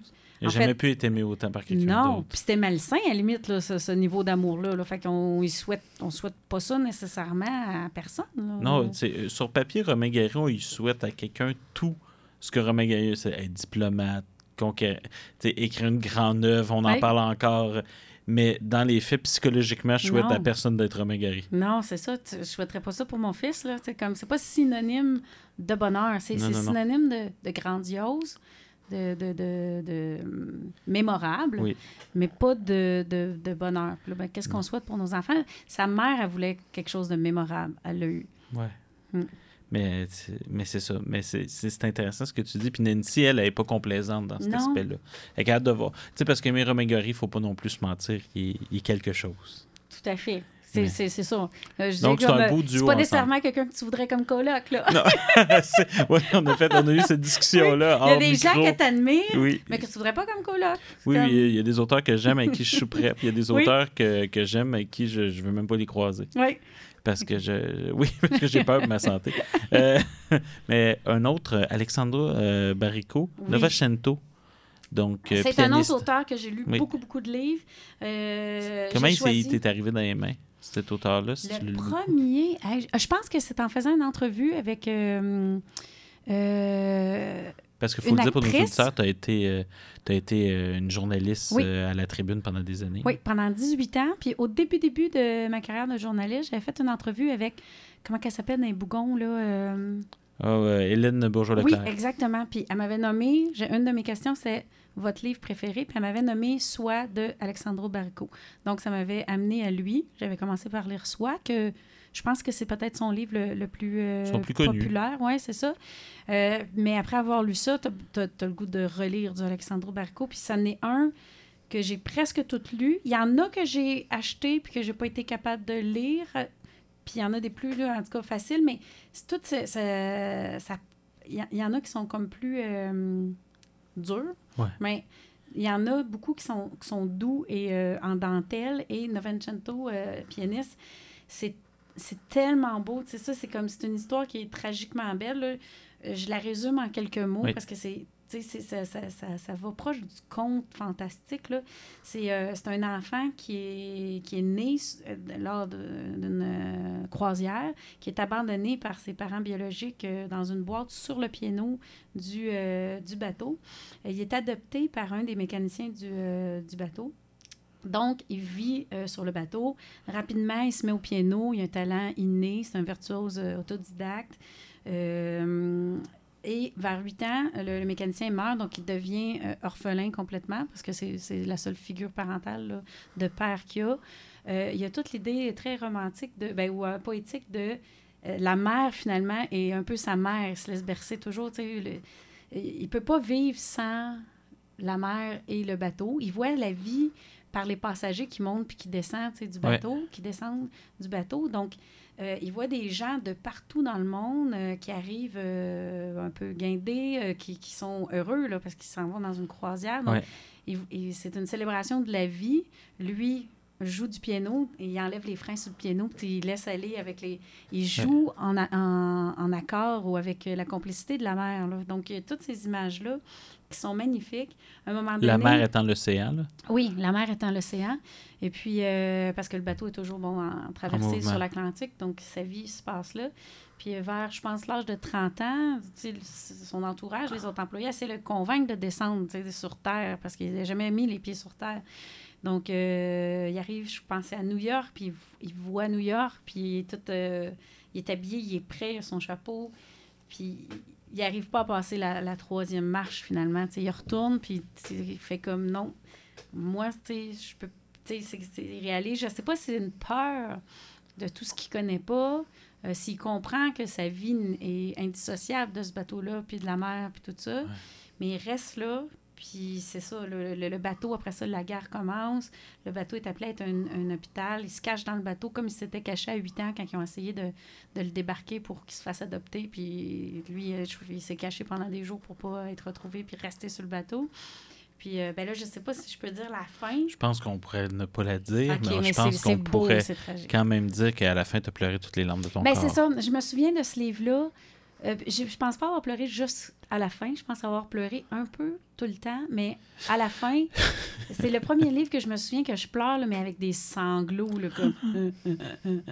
c'est de plus être capable de, de- de- de me contenir, là, puis de, de me souvenir de cette, cette, cette belle histoire-là, tragique, mais belle, pleine de lumière, Ouais. puis pleine de... Pleine de vie. Oui. T'aimes beaucoup les livres qui parlent de musique et de musiciens, Oui, ce qui nous permet, ou d'artistes au sens plus large. Oui. Donc, ce qui nous permet d'aller vers David Funkinos, oui. Charlotte, qui est un livre extrêmement. Moi, que j'ai lu euh, en convalescence à l'hôpital. Donc, je- que je remercie ma conjointe de m'avoir apporté ce, ce livre-là alors que je devais attendre et que j'ai passé une très, très belle journée, même si très, très triste à la fin. Euh, Est-ce que tu peux nous présenter un peu cette Charlotte-là de, de Oui, David? tout à fait. Euh, J'ai le goût de te dire que, comme tu as souligné, j'aime beaucoup les livres qui mélangent la vie de l'auteur et la vie d'un artiste ou d'un- d'une œuvre connue. Euh, Comme Nancy Houston, parce qu'elle parle beaucoup d'elle à travers ce livre-là. Oui. Euh, Limonov d'Emmanuel Carrère, Tableau final de l'amour Oui. euh, de Larry Tremblay qui parle de Francis euh, Bacon. Euh, C'est intéressant Simon- que Larry Tremblay revienne deux fois alors qu'il n'est Oui. pas finalement dans le top Il 10. n'est pas dans ma liste, mais il est là. Simon Roy avec euh, Fait par un autre, qui est comme l'histoire, euh, son histoire en parallèle avec euh, l'histoire d'un faussaire Réal Lessard. Et il y a aussi bon, Ma vie en rouge Kubrick, qui est toute sa vie en parallèle avec l'œuvre de. Le Stanley Kubrick. Oui, exactement. Fait que j'adore quand on mélange ben, le- le- l'histoire d'un, œuvre ou d'un artiste à l'histoire personnelle de l'auteur. Ces livres sont toujours très très beaux, mais qui sont. Je sais, je sais pas comment ils font pour construire une histoire comme ça. Ça doit être extrêmement compliqué. Tricot, je pense. Oui, hein, vraiment, c'est de euh, l'artisanat. Oui. Donc, euh, Charlotte, c'est la vie tragique de Charlotte Salomon. Sais, la, la première phrase du livre dit Charlotte a appris à lire son nom sur une tombe. Ça, c'est- ça marque le tragique, parce que Ouais, Charlotte, le- la fin est déjà dans le début. Oui, tout à fait. Euh, parce que Charlotte n'est pas la première Charlotte de, de l'histoire, mais l'histoire est marquée par Ouais. une série de drames. Euh, on est, euh, ben, sa vie, on est dans les années de 20 à 40. Elle est morte en 43, là, Oui. donc euh, euh, c'est une. euh, elle était même pas si juive que ça, euh, mais en tout cas, elle était de, Elle de- parents juifs, là, donc Ouais, elle a été ramassée par les, les nazis. Ça, c'est pas, je crois. C'est connu. C'est connu, c'est absolument connu. Fait que, La force de David Funkinos, c'est l'avoir sorti de l'ombre, cette peintre tout à fait, parce que moi, je n'avais jamais entendu parler avant. Mais euh, Il y a donc, eu des expositions à Paris grâce à lui, là, après. Oui. là. après. Donc, euh, une enfance laïque pourtant, mais qui se fait ramasser dans. Mais avant ça, sa vie est déjà tragique avant la guerre, tu sais. Euh, Son père était médecin. Oui, sa tante, donc, se suicide euh, avant sa naissance. Ouais. Sa mère insiste pour que le seul enfant qu'elle ait s'appelle Charlotte, comme la- sa sœur qu'elle aimait tant, Ouais. qui s'est suicidée en se pitchant en bas d'un pont. Son père veut pas, trouve ça trop dramatique, mais elle ne destique pas. Donc, il lui concède, OK, Charlotte. C'est pour ça qu'elle apprend. Elle- Sa mère l'amène toujours au cimetière voir sa tante. Oui. Comme ça, elle voit le nom de, de son nom. Elle apprend son nom euh, sur. euh, elle, elle lire son nom sur une tombe. Donc, euh, après ça, quand elle a 8 ans, sa mère commence à aller vraiment mal. Je ne sais pas à quel âge exactement, quand finalement sa mère décide, dans un petit moment, on sait, là, parce qu'elle a fait déjà une tentative de suicide, donc elle est sous surveillance de ses parents, mais un petit moment d'inattention de l'agente d'infirmière qui avait été en- engagée pour la surveiller, puis elle saute en bas de sa, sa fenêtre. Donc, suicide de sa mère après suicide de sa, de sa, de sa tante. Euh, plus tard, pendant la guerre, la mère de ces deux sœurs-là, ne supportant pas la menace de la guerre, se suicide aussi en se pitchant dans le vide. Donc, juste là, c'est tragique. Puis ça, c'est l'histoire intime de la famille. Oui, on n'est même pas encore rendu à Charlotte euh, Mm, directement. Non, que mets ça en relief avec la Deuxième Guerre, le fait qu'elle soit juif, euh, bon, qu'elle se cache, qu'elle se cache, qu'elle crée, qu'elle tombe enceinte, Ouais. puis qu'elle soit finalement transportée à Auschwitz. Auschwitz. Puis euh, c'est ça. Pour Donc, mourir, malheureusement, le, le 10 octobre Oui. 1943. Mais son œuvre, lui, survivra Oui. parce que juste avant, elle remet comme tout ce qu'elle a fait, à- je crois c'est à son médecin en lui Ouais. disant voici, c'est toute ma vie. Puis c'est après la guerre que bon, euh, son œuvre est connue. Là, euh. Et puis moi, c'est aussi la tragédie de son père, médecin, qui n'a pas pu sauver toutes les femmes qu'il aimait. Mhm. A Parce que lui survit, c'est ça, un peu comme Anne Frank, le- oui. son père survit. Malheureusement. Fait que, Pour euh, lui, parce que je pense que des fois, je me demande comme si c'est pas mieux de mourir mhm. que de survivre à tout ça. C'est sûr que si on lui donnait le choix, euh, il, Parce que vu qu'il était médecin, il avait une utilité sociale. En tout cas, c'était. c'était- c'est- il y a quelque chose de très paradoxal. là. Exactement. Puis c'est comme tu dis, c'est un juif laïque, c'est-à-dire que c'est un juif, de, mais pas pratiquant. Non? C'est comme un peu comme nous. Moi, je, suis- je, je suis baptisé, j'ai tout, mais, mais je, je pratique pas. Donc, c'est c'est ça. c'est c'est- c'est- c'est- Mais on est, tout le monde était trop juif pour les nazis. Oui. C'est ça qu'on l'apprend. On le voit dans ce livre-là, jusqu'à cette cruauté-là. Mm. Elle est forte. C'est un, livre qui est bouleversant, justement. Qui, puis ce qui est intéressant aussi, ce que tu nommais, c'est que tu dis, tu m'as écrit dans tes notes, c'est, c'est, euh, fond, c'est, une quête, puis c'est celle d'un écrivain hanté, là tu parles de David Fogkines, par une artiste et qui part à sa recherche. Je me demandais, parce que toi, tu te dis debout dans, dans vos absences, c'est-à-dire qu'il y a aussi une part d'antise chez toi. Oui. Est-ce qu'on peut écrire si on n'est pas hanté par quelque chose? Ça doit être très difficile. doit être très être, difficile. ouais, ça doit être plus difficile de trouver la, la motivation puis l'élan parce que je pense que ça part de là. là euh, Qu'est-ce qui te hante? hum, la fin, la fin, La, la, finalité. la fin. La fin de l'amour, la fin de la vie, euh, la disparition, l'oubli, euh, tout ça ensemble. C'est un paradoxe parce que présentement, il y a des travaux pas loin de chez toi. Il y a une grosse pancarte fin sur ton terrain. Oui, c'est vrai! Je suis parti à rire quand je suis parti en auto euh, devant. L'autre jour, j'ai fait comme mon Dieu, Oh, cette pancarte est un drôle d'endroit. Eh oui, la fin vient me hanter jusque Oui, sur ma euh, pelouse. Oui, c'est ça, c'est la ville qui a proclamé la fin. Oh, Seigneur! Oui, mais j'avais pensé à ça en te regardant, puis je tenais à ce que ça soit pour une sur un podcast pour toujours. Euh, mais c'est la question de la fin, tu sais, c'est Oui. la, la finalité qui nous pousse à écrire. En tout cas, ça a été clairement le moteur de création, c'est ce que tu as nommé Oui. au début. Tout à fait. Puis c'est. c'était- ben, va... c'est drôle parce que là, il n'y a pas vraiment de lien à faire avec le prochain livre Mhm. de, de notre, de notre cher Jean-François Lépine. Mais sur la ligne de feu, c'est quand même quelqu'un qui, qui a été euh, amené, euh, mais peut-être dans ton livre, mais il y a, quelqu'un qui est amené à avoir des fins. Puis être journaliste de guerre, c'est quelque chose parce que tu côtoies la fin. Là, moi, récemment, j'ai écouté des reportages sur ce qui se passe en Ukraine. Oui. Euh, tu vois, les journalistes qui vont se cacher parce qu'il y a des bombes, c'est- c'est c'est- c'est impressionnant et dangereux. Et c'est pas du tout ton genre de journalisme. Non, euh, mais je ferais quand même euh, des petits liens dans le sens que, euh, je veux dire, je me compare pas du tout euh, à Jean-François Lépine et ma carrière, je la compare pas du tout. Mais dans l'intérêt de comprendre le monde, puis d'aller voir les vulnérables, puis de comprendre. Puis si, on veut comprendre le monde en entier, ben il faut aussi regarder ce qui se passe chez nous, puis on a quand même des lacunes. Puis oui, moi, je- me suis pas mis en danger physiquement, là, de, comme eux, euh, en allant sur le terrain avec les mers rouges, puis avec, euh, en Palestine, puis tout ça. Mais j'ai jamais fui euh, la mort. Donc, j'en ai rencontré beaucoup de, de mourants, de gens que je savais que Tu as affronté la mort différemment fois, dans ta carrière. différemment, puis c'était pour l'apprivoiser, comme on, en revient toujours à, à- à ma peur, mais c'est pas une peur paralysante, c'est une peur euh, Un moteur de création. Un moteur de création. Et dans ma quête, il y a, il y a quelque chose qui, qui cherche à apprivoiser euh, les fins. Donc, euh, j'ai jamais fui euh, le sujet difficile de la mort au niveau journalistique. Euh, maintenant, lui, ça, sa carrière est hyper inspirante. On le suit dans 40 ans de terrain. Puis c'est ça, quand je parle de terrain, c'est il est au Cambodge avec de l'eau à taille, puis il se promène là, dans un, dans, dans- dans un, un environnement hostile, qu'on pourrait dire, euh, ce que j'ai j'ai pas connu. Mais on le suit partout. Donc, il y- a un hommage au métier de journaliste à son importance. Il y a un hommage, euh, euh, pas un hommage, mais c'est aussi un survol de 40 ans d'histoire, de bouleversement sur la planète, tout ce qui a été euh, majeur comme, comme événement. Puis c'est ça, qu'est-ce qui me touche, c'est que, tu sais, ça, ça, je, je l'écris, je le cite dans mon livre, témoin de la fin de l'apartheid, des quêtes des Khmers rouges, du rejet de Mao, des premiers tirs de tant de conflits armés, du casse-tête mortel Palestine-Israël, il conclut son récit sur ces mots. Au cours de mes 42 ans de journalisme, j'ai toujours été ému par les enfants. Ces êtres fragiles qu'on retrouve toujours au premier rang des victimes des catastrophes humaines ou naturelles. Ces petits êtres résilients au visage et aux mains sales qui endurent les folies des adultes. Ici ou ailleurs, ce sont ces enfants qui devraient nous obséder et mobiliser nos efforts. Quand ils n'existeront plus, quand ils seront bien nourris, assis, propres sur un banc d'école près de chez eux, l'humanité aura accompli son destin le plus noble.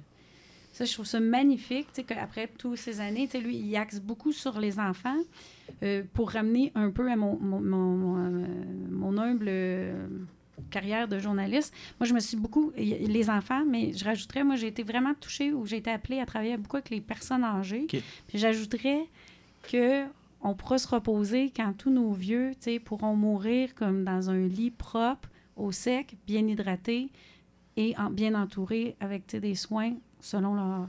Fait que... On mettra plus de, autant de dignité à la vie humaine qu'à la fin de vie humaine. Oui, tout à fait. Fait que ce livre-là, euh, c'est ça. C'est- un livre d'histoire. Euh, c'est un livre de journaliste euh, signé par un journaliste vraiment admirable. C'est inspirant. Puis il y a une, une, une analyse ou une genre de philosophie qui, qui nous qui nous appelle à, à être meilleurs et à essayer d'améliorer le sort de tous à notre échelle, si on peut, sur euh, la planète. Là. Puis pas oublier qu'on est choyé en Titi. Là. Oui, oui, vraiment. Puis, euh, non, mais, puis un, et un très grand journaliste qu'on Oui. dit pas. On va le célébrer le moment justement qu'il va partir, mais on le- Oui. on l'oublie, on le voit moins présentement sur euh, nos écrans. Donc, il Oui. faut pas l'oublier toute sa contribution Non. au journalisme au Québec. Proche- prochain livre que j'ai découvert, euh, en fait, je le connaissais pas avant que tu m'en parles. C'est une biographie de Leonard Cohen, de Sylvie Simmons, I'm Your Man. Euh, biographie, euh, dans le fond, euh, c'était pas contre les vœux de l'auteur, mais il était malheureusement pas là rendu à la fin. Ben, en fait, il a été là longtemps, puis il a participé à plusieurs entrevues pour ça. mais tu sais, il a offert, tu veux-tu le lire? Il était pas intéressé. Il était détaché. Ok, c'est ça que tu voulais dire. Moi, Oui. je pensais qu'elle était décédée, qu'il n'avait pas eu le temps de le relire. Non, ben en fait, je pense qu'elle poursuit après sa mort parce que euh, on le suit jusqu'à sa mort. Mais pendant qu'elle le fait, parce que c'est pas plus travail- intéressé que ça par le processus. Non, pas du tout. C'est- ça marque un peu. Je, je reviens à, à- C'est à qui qu'on parlait d'humilité? Euh, Léonard est marquant. Ah non, c'est l'autodérision euh, de Romain Gary. Léonard, je l'aime pour son autodérision, son humilité. Puis, euh, ce livre-là, c'est une biographie. Ça vient chercher, bon, la parolière et la poète en moi. Oui. Mais c'est un, c'est un livre fascinant. Puis, tu sais, on n'a pas besoin de la fiction pour euh, avoir des, idées- des, euh, des, des histoires exceptionnellement fascinantes et captivantes. Sa vie mérite ce livre-là. Euh, c'est rempli d'histoires hyper inspirantes. Euh, on, on- on tourne dans son enfance euh, de privilégié dans Westmount où son père était ailleurs, ses grands son grand-père bâtisseur de... Comment qu'on appelle ça? Les... mos- non, pas, pas des mosquées. Oh, des synagogues. Excuse-moi, je me suis trompée de, de, de, de, religion. Donc, euh, on retourne dans son enfance. euh, et on voit dans son souvenir de, à 9 ans, quand son père est mort, il enfouit euh, une note attachée à un nœud papillon de, de son, de son père. Puis plus tard, il dit, en enfant, toute ma vie, tout ce que j'ai écrit, c'est possiblement que j'ai essayé. Il n'a jamais il a recreusé dans le jardin, il n'a jamais retrouvé sa note. C'est peut-être tout ce que j'ai écrit, c'est- c'était comme pour essayer de retrouver la première note que j'avais écrite euh, pour mon père. C'est juste, juste beau comme image. Euh, on le rend compte que, tu sais, à, à 15 ans, dans la rue, il flâne. Il avait l'air d'avoir une grande liberté de, de. Il flânait la nuit, le jour, en se promenant dans les rues. Puis il entend un guitariste qui joue d'une façon euh, à faire pleurer de la guitare. Il l'approche, c'est un espagnol, il dit pas un mot français ni anglais, mais arrive à se comprendre. Puis euh, il arrive à le convaincre de lui donner quelques cours de, De guitare. de guitare. Et c'est ça, euh, 60 ans plus tard, ou quelque chose de genre, quand il est honoré pour un prix, euh, je ne me rappelle pas du nom du prix, mais un grand, grand prix là, en Espagne, il remercie ce guitariste-là qui lui a appris les 6, 7, 6, je pense, accords qui a servi de faire toutes, toutes, toutes ces, ces chansons. Mais finalement, ce, ce jeune-là, c'est un jeune, quand il arrive à sa quatrième leçon, la, la femme chez qui il restait là, en chambre, elle dit Ah, il s'est suicidé hier, genre, ou quelque chose. En tout cas, il s'est suicidé entre les deux leçons.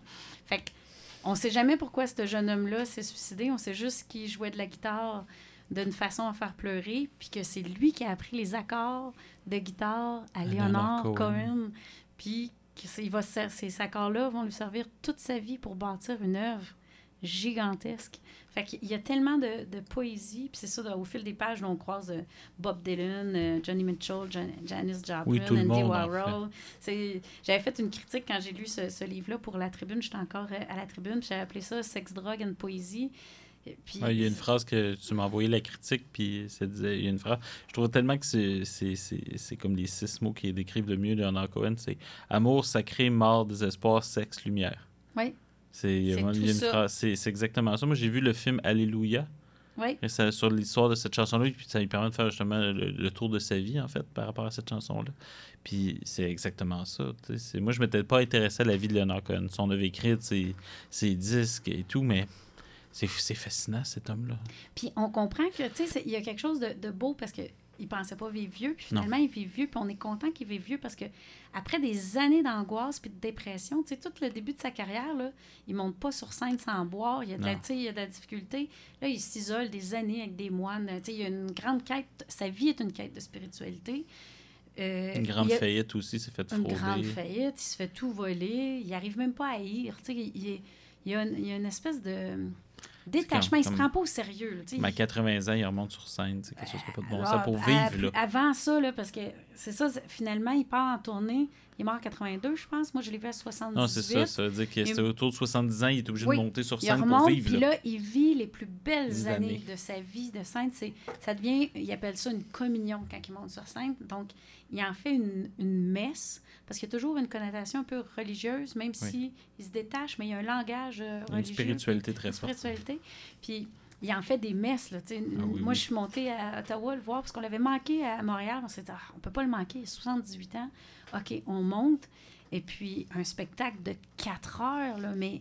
Puis il se met littéralement à genoux, le chapeau sur euh, la poitrine. c'est- Puis tu as le goût de te mettre à genoux, puis de, de, de, De communier avec de lui. communier avec lui. Là.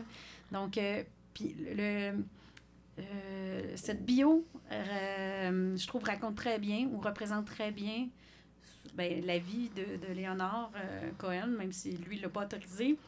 Ça, ça, ça- c'est très recherché. On- il y a des entrevues qui sont faites avec euh, tout son entourage. Euh, bon, c'est ça. J'étais déjà fan avant, mais quand j'ai fermé le livre, j'ai- j'ai revécu un, un deuil de lui. Mais en même temps, c'est ça. Léonard Cohen, il fait partie des, des auteurs ou des artistes euh, qui font en sorte que j'ai moins peur de mourir. Tu sais, quand j'écoute une chanson de Léonard, je me réconcilie un peu avec la mort. Pourquoi? C'est trop grandiose. C'est comme regarder l'océan ou c'est comme regarder une montagne. euh, avoir un- une vue euh, panoramique. Là. Ça fait accepter Tellement notre, fini- notre finitude, Oui. notre petitesse. Notre petitesse. Là, c'est comme, ah, je suis. Puis, ah, c'est correct, Ouais. c'est parfait, je fais partie de ça. Hey, moi, je suis comme, je fais partie de ce grand tout-là. Fait que, il fait partie de, de ces êtres-là euh, qui me réconfortent, encore une fois. Et on va parler d'une autre autrice qui t'aide beaucoup à te réconforter, c'est Oui. Dominique Fortier, Oui! qui est une euh, qui est souvent nommée dans les bibliothèques idéales. Ben, je comprends. Ben, hein? Alors, si Dominique nous écoute, J'espère. c'est une mais en tout cas, félicitation. Euh, c'est mérité. Euh, que- mais toi, souvent, ça va être euh, Les villes de papier, Ombre blanche, Le péril en mer. Toi, c'est Quand viendra l'aube? J'ai choisi euh, celui-là. C'est le dernier que j'ai lu. J'aurais pu choisir n'importe quel autre, là, parce que... Mais en même temps, euh, celui-là est plus personnel, plus intime. Euh, il est écrit après le décès de son père, en petits, petits fragments, des, petits, euh, des petits bouts des- de, de phrases que tu as le goût de relire, relire, relire. Donc, j'ai choisi celui-là. Puis en Ouais, même puis- temps, elle invite d'autres auteurs à citer plein de... Quand un- viendra l'aube aussi, ça se termine un peu aussi avec euh, la mort de François Ricard, qui est son grand relecteur. C'est ça. Il y, a, il y a des phrases. Je lis, c'est un court euh, texte que j'ai lu très tranquillement. Je lis toujours tranquillement, euh, tu me diras. Mais je l'ai lu particulièrement tranquillement parce qu'il me faisait du bien. Tu lis tranquillement, tu bois chacun des mots pour que vraiment, tu sais, il reste en toi le plus Oui. longtemps possible. Donc, tout Dominique euh, me fait ça. Des- Il y a des phrases tu que je, le- je relis cinq fois avant de passer à la suivante parce que c'est de la dentelle. Euh, tu c'est- tellement beau, en tout cas. Je, je- je manque de mots. Ça, ça revient, tu sais, des fois, comme tu essaies de décrire quelque chose d'assez. de tellement beau que tu as peur de. faudrait que ça soit aussi beau comment tu le décrives que. T'as le peur de texte pas y rendre justice. Exactement. Donc, euh, on, va, on va respecter ça. Mais dans tous les cas, lisez Dominique Lisez, Fortier. lisez Dominique. faut, euh, faut plonger dans cette œuvre-là, ça c'est sûr et certain. Les derniers fragments d'un long voyage de Christiane Signeux que je ne connaissais pas du tout. Donc, euh, je suis vraiment très, très, très curieux d'apprendre ça. Elle, contrairement aux autres euh, auteurs qu'on a nommés, euh, livres des autres auteurs, c'est le seul livre que j'ai lu d'elle. Euh, ça m'avait été offert ou prêté par une amie qui connaît mes hantises, peut-être qu'on pourrait dire. Et c'est ça, c'est les derniers fragments d'un long voyage. C'est dans le fond les dernières semaines, mois de vie de Christiane euh, Seigneur. Se- Seigne- je ne sais pas si je le prononce comme il faut. Là. Donc, elle, elle apprend qu'elle a six mois à vivre, est hospitalisée. Euh, puis elle décide, ben, je sais pas si elle décide ou elle a déjà ça en elle, mais de célébrer chacun de ces jours-là. Donc, c'est toujours un bon jour. Puis là, j'ai- pris des. euh, J'aimerais ça. J'aimerais ça citer quelques passages. Mais oui, vas-y. Bon, deuxième jour à l'hôpital des Frères de la Miséricorde. Je dis merci pour tout ce que ce jour m'apportera d'expériences inédites, de rencontres, de vérité. Chaque jour, un bon jour. Une maladie est en moi, c'est un fait.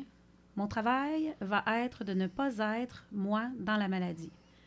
Bon, je répète, il est possible qu'il y ait en moi ce qu'on nomme une maladie.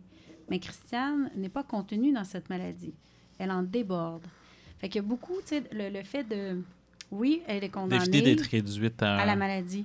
Tu sais, c'est ça, les, les bons, dans les lectures, les bons euh, médecins en soins palliatifs euh, vont souvent comme s'informer de qui était la personne avant d'être une personne malade. Ouais. C'était quoi ses intérêts? C'était quoi son, métier? Ça a été quoi sa vie pour traiter la personne et pas traiter la maladie?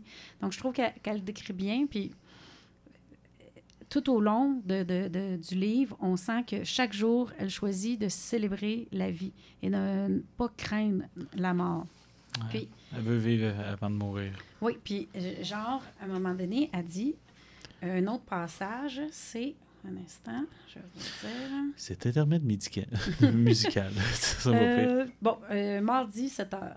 À part le ventre bloqué et douloureux, je me sens très bien, très entière. Je chante haut en accompagnant les impromptus de Chopin. Chaque jour est un bon jour. Ça revient souvent, ça. Chaque jour est un bon jour. Vaincre la mort, vaincre la maladie. Grotesque et arrogant. Dirait-on de quelqu'un qui a repoussé son déjeuner de deux heures qu'il a vaincu la faim, ou de quelqu'un qui prolonge sa soirée de deux heures qu'il a vaincu le sommeil?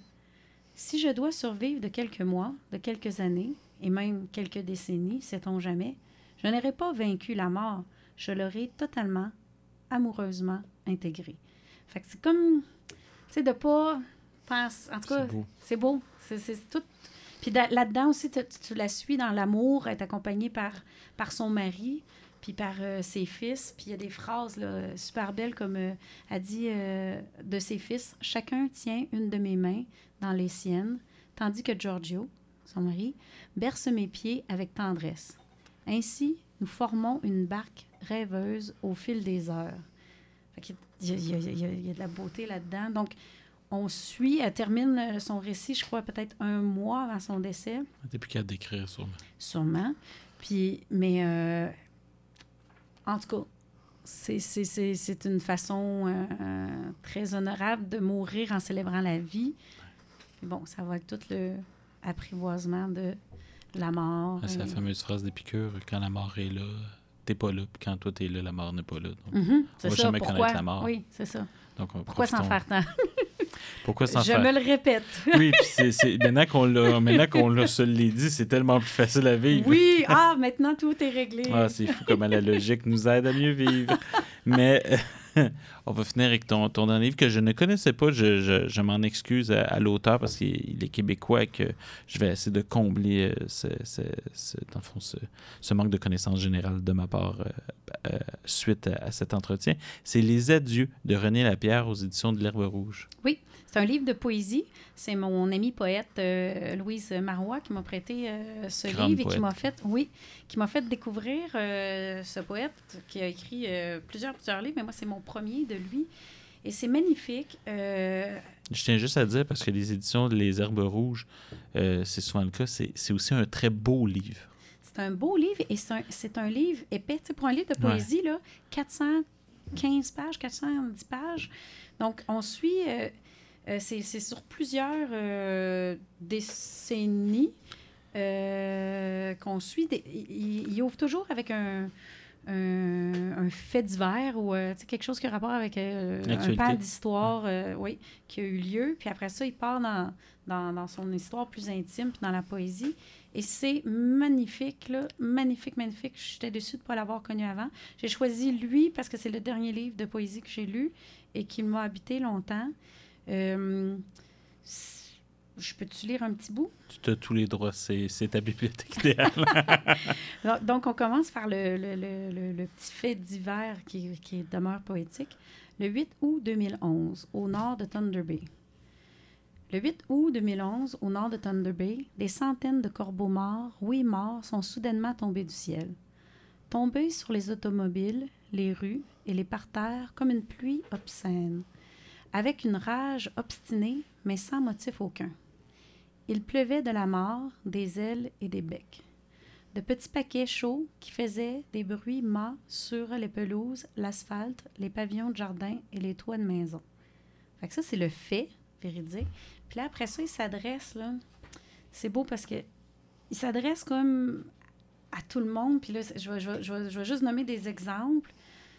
Euh, puis après ça, je vais aller à la conclusion. Mais euh, à celui qui est Pierre, à celle qui dort avec son chien, à celui qui a connu une chèvre, et qui chaque nuit se livre à son remords, à celui qui n'est plus là, à celle qui dans son esprit est devenue l'image d'une image, à celui qui se hait, à ceux et celles qui s'exposent en vain et que le désespoir rend incandescent, incandescent. À celui dont le passé est mort et qui a tout donné pour douze bières dans un bar de danseuses.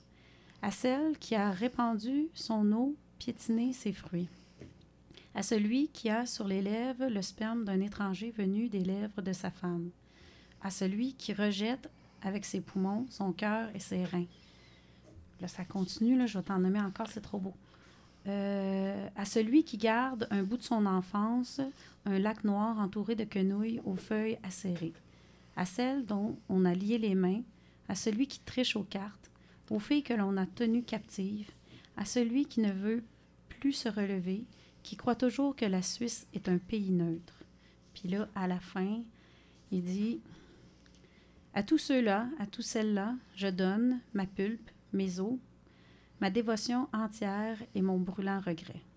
Mais là, tu sais, je vous ai juste nommé un extrait, là, mais c'est magnifique. Ça donne vraiment le goût de le lire. en tout cas. Ah oui, c'est beau, beau, beau. Je recommande à tout le monde. C'est, euh, C'est dommage que personne n'a vu ton regard quand tu as regardé le livre après l'avoir lu. Je l'aime d'amour, ce livre-là. Je, là, tu sais, il m'a été prêté, mais je vais l'acheter parce que c'est un livre que je vais relire et conserver.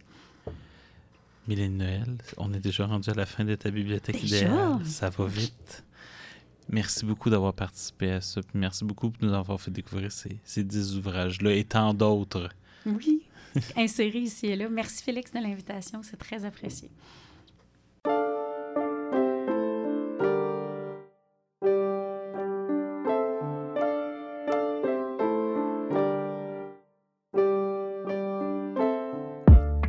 Et c'est déjà la fin de l'émission. Je remercie chaleureusement Mylène Noël de s'être prêtée au jeu de la bibliothèque idéale. C'est un exercice difficile qu'elle a su relever avec brio. Et surtout, je vous conseille de vous procurer son plus récent roman aux éditions Hamac, Debout dans vos absences.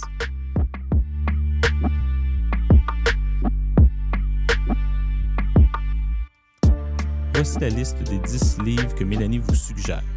Lettre à un jeune poète de Rilke, La promesse de l'aube de Romain Gary, Le tombeau de Romain Gary de Nancy Houston, Novecento pianiste d'Alexandre Barrico, Charlotte de David Fonkinos, Sur la ligne de feu de Jean-François Lépine, I'm Your Man de Sylvie Simon sur la vie de Léonard Cohen, Quand viendra l'aube de Dominique Fortier, Le dernier fragment d'un long voyage de Christian Singer, les, et finalement Les adieux de René Lapierre.